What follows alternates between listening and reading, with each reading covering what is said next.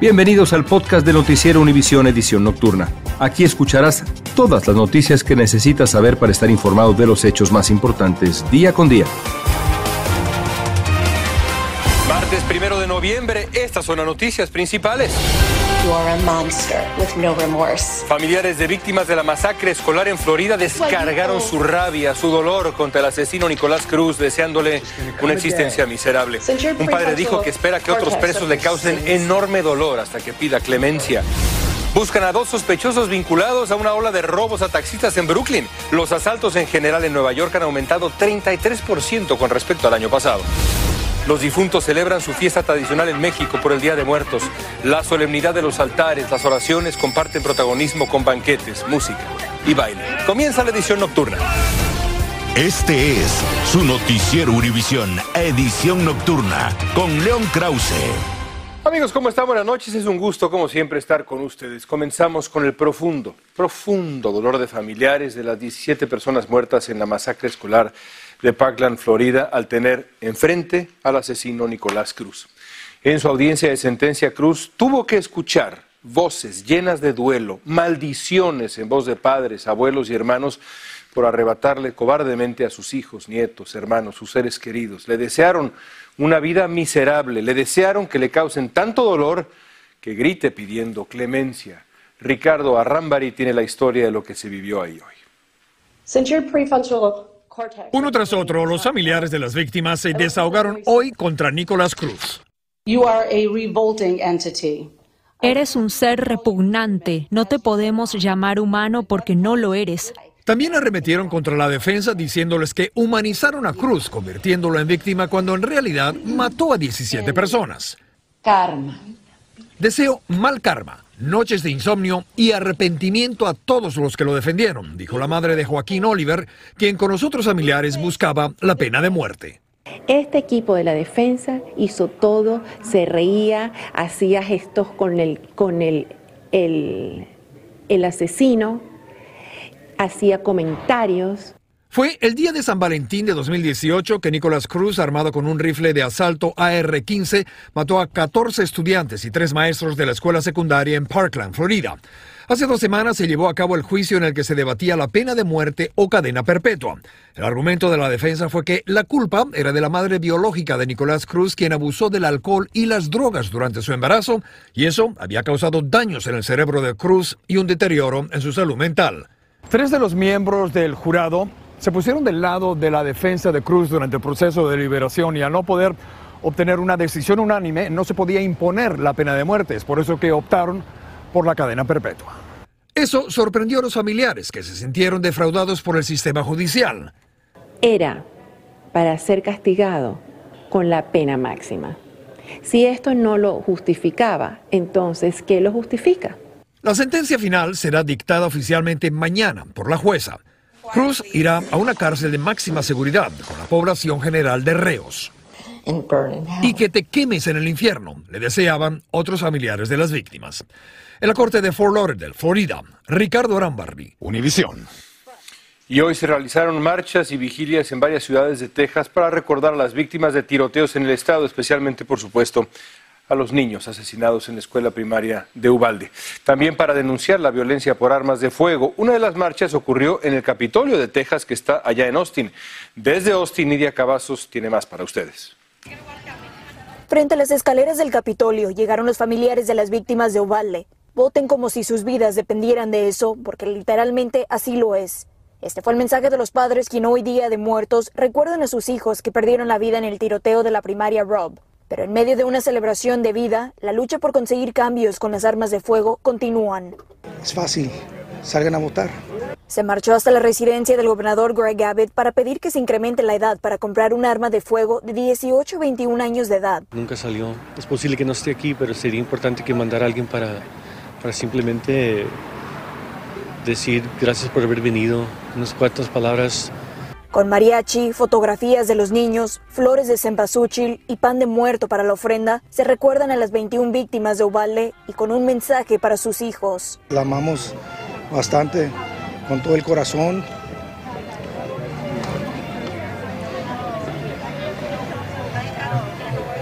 Y que su mamá la extraña bastante.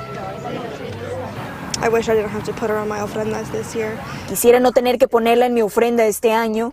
Amo celebrar la vida, pero no debemos estar haciéndolo en primer lugar. En medio de esta celebración de vida también continúa el proceso por conseguir los cambios que las familias de Uvalde están pidiendo y el llamado es para quienes sean elegibles para votar que salgan a emitir su sufragio este 8 de noviembre. Desde Austin, Texas, Nidia Cavazos, Univisión. Dolor en Florida, dolor en Texas por las armas. Dos policías de Newark fueron baleados ahí cuando acudían a responder una llamada de emergencia al 911 sobre un hombre buscado por otro tiroteo ocurrido allá la semana pasada. Uno fue baleado en la pierna, el otro en el hombro a corta distancia en un estacionamiento detrás de un edificio de apartamentos. Veamos. Desde temprano han sido horas de incertidumbre en el sur de Newark. Una milla de diámetro fue bloqueada mientras oficiales de múltiples agencias entraban y salían de la parte más céntrica de la escena, en torno a un edificio de la esquina Chancellor y Van Belser Place. Helicópteros, policía estatal y unidad táctica analizaban la estrategia. A quien quedó atrapado en el área bloqueada se le ordenó encerrarse en sus hogares. Lo que está cerrado ahí, que básicamente que él está ahí, todavía están tiroteando y uno no puede ir para la casa ni nada. Entonces nos dijeron que nos sentaron, que nos sentaron en el parque, pues, porque no podemos bajar ahí por si acaso algo pasa.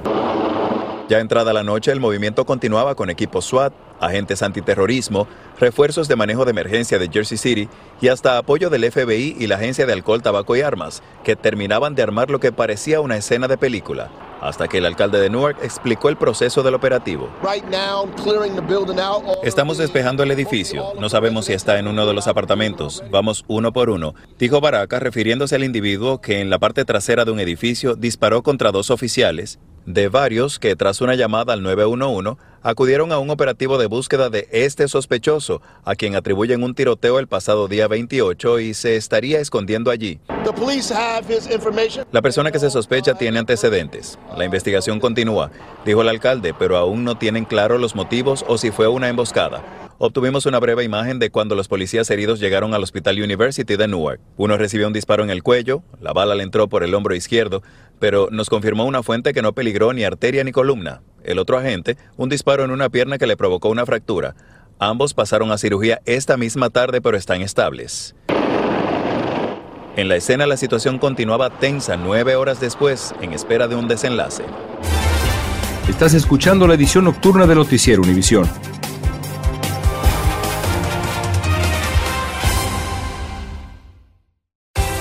Continuamos con el podcast de la edición nocturna de Noticiero Univisión. Mientras tanto, los asaltos a taxistas se suman a la ola de violencia que agobia a Nueva York por tiroteos, homicidios, ataques en el metro. La policía busca ahora a dos sospechosos presuntamente vinculados con robos a taxistas en Brooklyn tras identificarlos claramente en videos de seguridad. Peggy Carranza tiene detalles y cifras sobre el aumento de robos en general allá en la ciudad. La policía de Nueva York busca a estos sospechosos en relación con una ola de atracos a taxistas en Brooklyn. Según los agentes, serían responsables de al menos tres robos en ocho días. Víctor Santos, que trabaja para Uber y una base de taxis, dice que no le sorprende porque fue víctima de un asalto a mano armada recientemente. Cuando llegamos como a una calle oscura, me, me sacaron una pistola y me encañonaron, me quitaron mi teléfono me quitaron una cámara que tenía, me quitaron mi cartera. Testimonios como este serían cada vez más comunes, nos dijo el presidente de la Federación de Taxistas del Estado de Nueva York ha estado ocurriendo bastante atraco que no se denuncian ni siquiera porque los taxistas entienden que las autoridades en ocasiones nunca encuentran los culpables. Esta ola de asaltos ocurre cuando los robos en la ciudad de Nueva York han aumentado más de 33% lo que va de año con respecto al 2021, según cifras de la policía. Mientras, los mismos taxistas están tomando medidas. Antes me gustaba trabajar de noche, ahora yo salgo a las 5 de la mañana y ya a las 12 del día yo termino. 12, 1 del día yo termino. Así no tengo que trabajar de noche. Los dueños de bases de taxis también les recomiendan llevar la menor cantidad de efectivo posible. En la ciudad de Nueva York, Peggy Carranza, Univisión.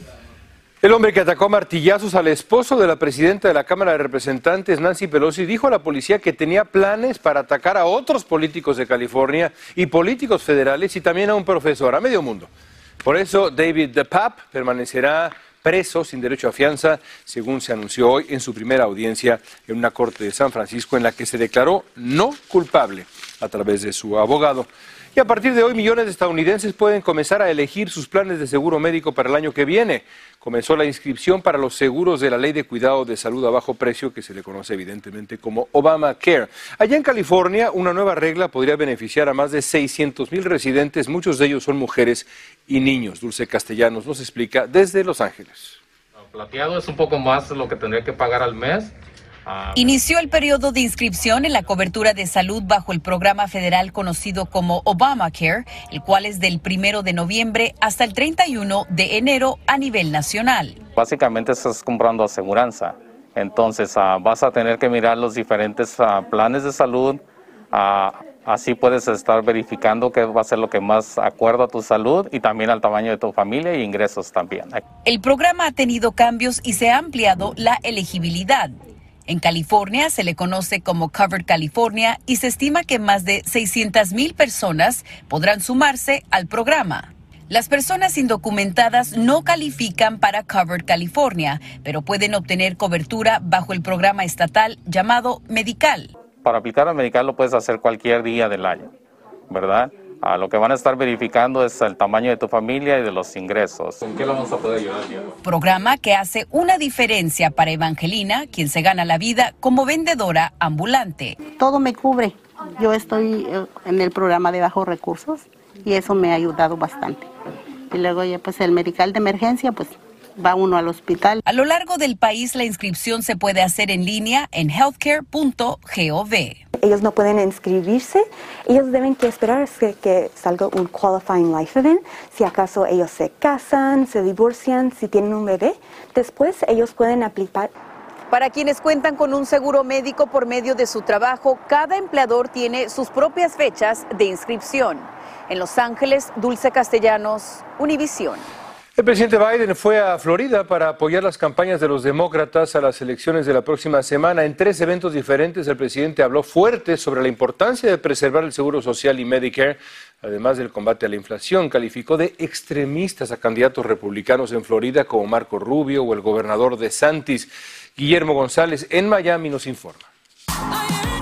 El presidente Biden hizo un resumen de los logros de su administración, atacó fuertemente a los republicanos e invitó a los miembros de su partido a votar masivamente, tras señalar que solo quedan siete días para elegir a los dos candidatos demócratas, Val Demings al Senado federal y Charlie Crist a la gobernación de la Florida.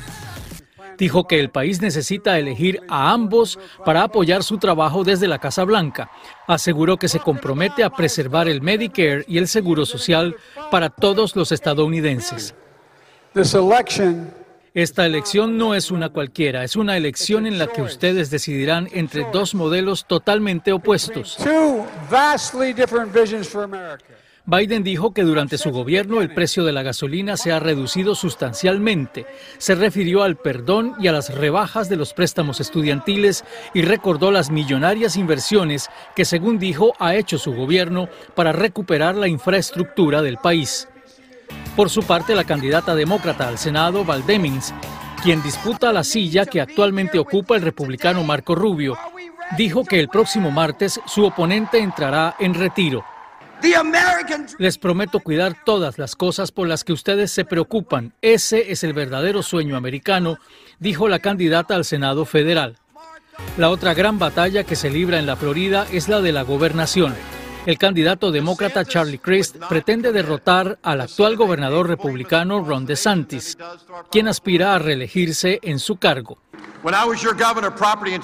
Cuando yo fui su gobernador, las pólizas de los seguros bajaron bajo el gobierno de DeSantis son las más altas en los Estados Unidos. La visita del presidente Biden a Florida se produce en momentos de fuertes críticas según las cuales el Partido Demócrata no hizo lo suficiente para impulsar las campañas de sus dos candidatos principales. En Miami, Florida, Guillermo González, Univisión.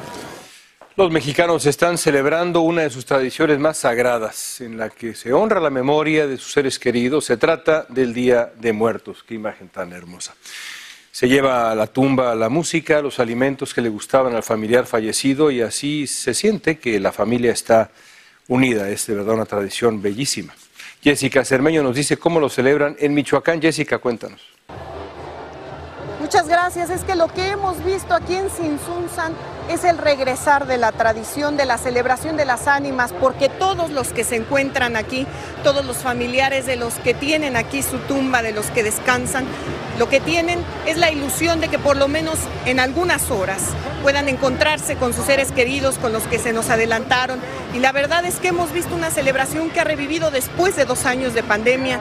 Hemos visto turistas no solo de Michoacán de todo México, hemos visto de gente de todos los estados, pero también hemos visto turistas internacionales de lugares como Japón, España, Australia, India. Y es aquí precisamente por lo que México es considerado pues patrimonio cultural inmaterial de la humanidad desde 2003 esta tradición por lo que ocurre en este campo santo, porque se llena de miles, no cientos, miles de velas y de flores de cempasúchil para que los que están en algún otro lugar tengan una guía para encontrarse con sus seres queridos y es una celebración de muchísima espiritualidad. Por eso México es considerado uno de los principales rumbos para festejar y para celebrar a los que no se encuentran con nosotros.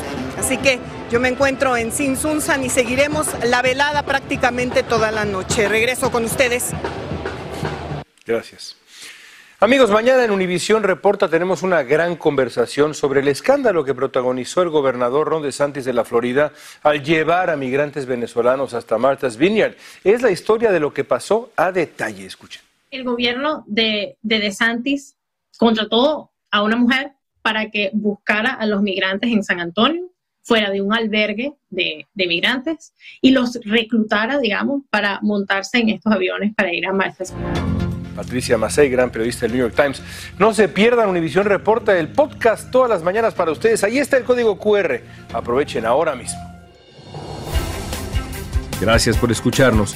Si te gustó este episodio, síguenos en Euforia, compártelo con otros, públicalo en redes sociales y déjanos una reseña.